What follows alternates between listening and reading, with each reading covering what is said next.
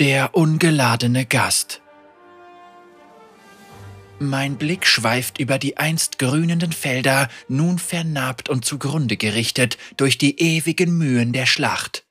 Die Verluste werden gewaltig sein, aber die, die ihre eigene Zerstörung suchen, kann ich nicht retten. All diese Söhne, all diese Väter, all diese Zukünfte verloren für immer.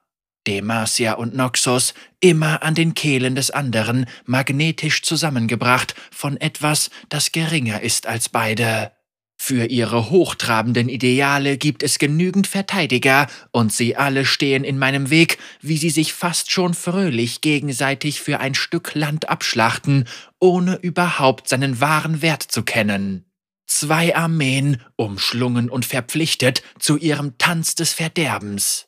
Ich könnte versuchen, sie umzustimmen, sie darum bitten, ihre Schlägerei anderswo auszutragen, aber meine früheren Landsleute sehen in mir nur noch etwas zwischen einem Verräter und einem grimmigen Gott, und die Noxianer, nun, die Noxianer waren schon immer sehr ungeduldig.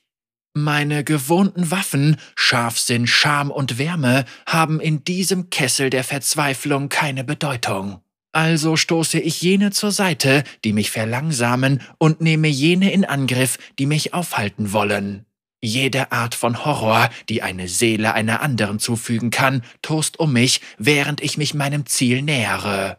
Und dort, im Zentrum der aufgewühlten Raserei des Kampfes, ruft ihre Farbenpracht nach mir. Ein zartes Leben, beinahe ausgelöscht unter den mit Matsch und Blut beschmutzten Stiefeln der Soldaten.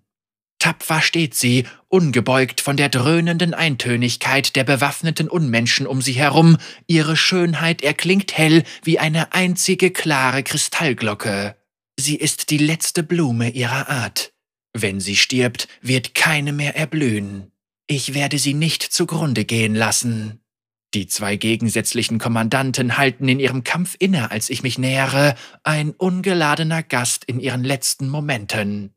Sie drehen sich zu mir, plötzlich geeint in ihrer Entrüstung über mein Eindringen. Ich stehe Aug in Aug mit den zwei Armeen, scheinbar die kalte Umarmung des Todes von allen Seiten erwartend. Aber anders als diejenigen, die sich mir jetzt mit vorsichtigen Schritten und zitternder Schwerthand nähern, weiß ich, wofür ich kämpfe.